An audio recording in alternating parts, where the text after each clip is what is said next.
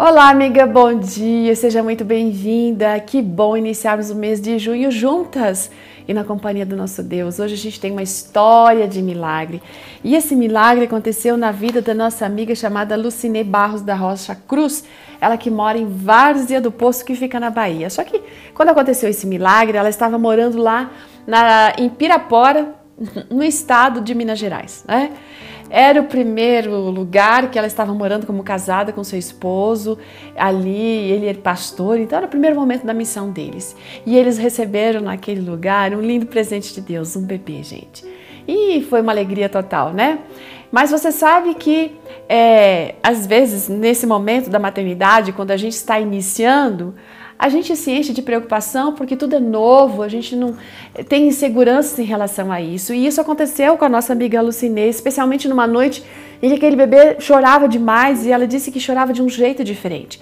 Tudo que ela tentava não funcionava.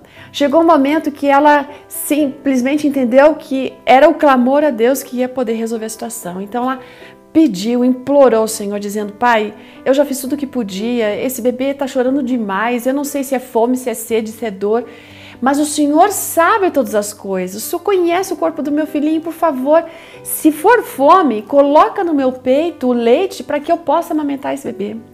Gente, aí duas coisas aconteceram. Ela, de uma forma assim, imediata, ela percebeu que aquele menino começou a diminuir o choro.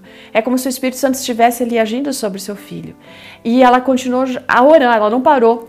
E nesse momento, ela, um segundo milagre começa a acontecer. Ela começa a sentir uma dor nos seus seios, né?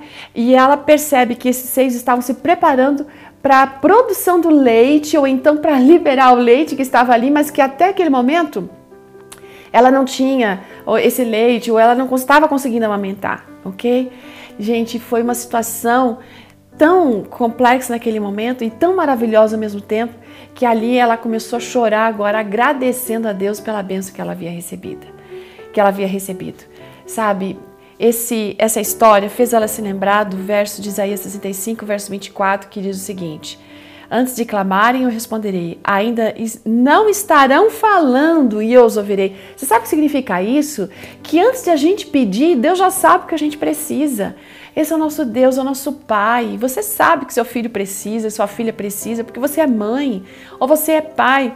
Esse nosso Deus é do mesmo jeito. Então, por que, que Ele não nos dá antes? Porque Ele deseja que a gente desenvolva um relacionamento com Ele.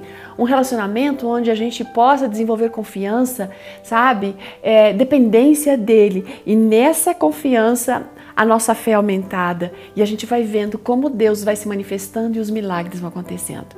Coloque sua vida nas mãos de Deus, todas as situações, busque o Senhor e espere por tudo aquilo que Ele pode fazer por você. Um grande dia para você, minha amiga, e até amanhã. Tchau!